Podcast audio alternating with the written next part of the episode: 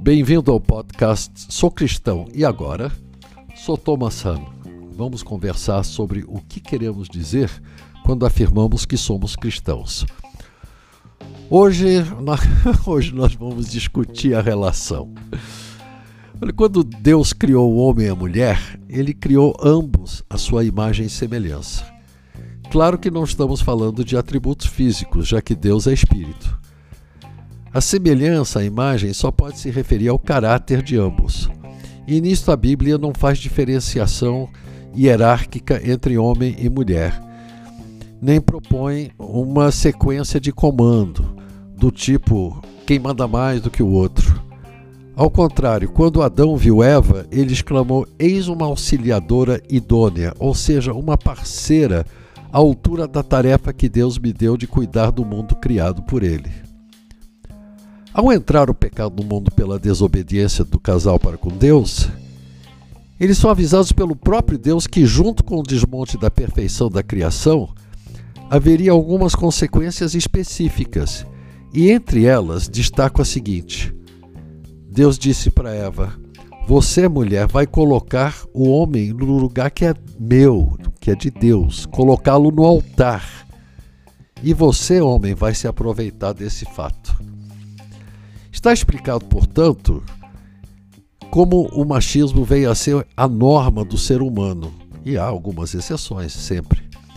Mas pelo fato de ser norma, não quer dizer que seja correto aos olhos de Deus. É simplesmente pecado e consequência do pecado. Ao longo do Antigo Testamento, vemos o machismo florescer entre os hebreus. Grandes figuras da história, como Jacó, Davi, Salomão, eram polígamos e ninguém os censurava. Divorciar uma esposa era a coisa mais fácil do mundo. Bastava dizer três vezes eu te repudio. E pronto, a ex estava na rua da amargura sem ter como levar a vida. Já na época de Jesus, sentia-se a prevalência do, monoga do monogamismo. Mas nem por isso a relação tinha melhorado. Jesus trouxe um novo olhar para a mulher, tratando-a como pessoa tão válida quanto o homem, Muitas foram suas seguidoras. A primeira missionária foi uma mulher samaritana que foi para sua vila contar que tinha encontrado o Messias. Quem primeiro descobriu que o túmulo estava vazio foram mulheres. E os discípulos de Jesus, exercendo seu machismo, não acreditaram nelas. Destaco também que, apesar dos discípulos que se tornaram apóstolos serem todos homens, quem sabe por razões culturais, Nenhuma palavra de Jesus nos permite concluir que o homem é, de alguma forma, superior à mulher.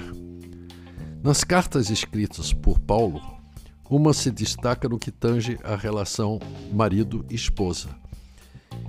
Ele começa no capítulo 5 de Efésios a ensinar que a vida cristã é de mútua servidão, isto é, que devemos estar prontos a servir um ao outro. No casal não é diferente. A mulher é submissa ao seu marido e este é servo da mulher. Ele coloca que o marido deve, deve amar a mulher assim como Cristo amou a igreja, ou seja, sacrificialmente e como servo. No caso, temos um empate técnico. Ninguém manda em ninguém, já que o jogo não é de poder, mas de servir ao próximo. Por tudo isso, é urgente para um cristão redefinir biblicamente a relação homem mulher, tirando-a do campo de competição pelo poder e levando-o para o amor ao próximo do servir um ao outro, seja no casamento, no trabalho ou na política. E a tarefa cabe tanto ao homem quanto à mulher. As mulheres, porque o feminismo, que tem muito de reivindicações justas, usa a linguagem de luta pelo poder do empoderamento que é o opróbrio dos homens e não uma virtude. Aos homens, porque a maneira que as diversas culturas deformaram suas mentes veem-se implícita ou explicitamente como superiores, enxergando as mulheres como quase objetos.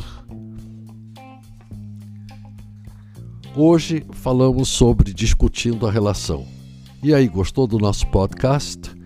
Se quiser ouvir mais, acesse www.ibgranjaviana.com.br. Um abraço.